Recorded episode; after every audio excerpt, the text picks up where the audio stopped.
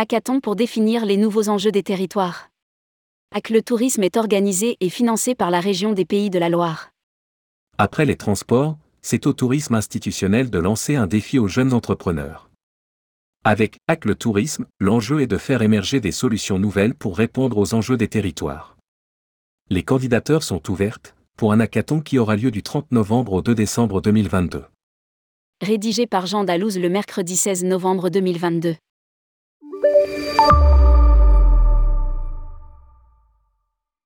Le tourisme souhaite attirer les jeunes pour l'aider à se repenser.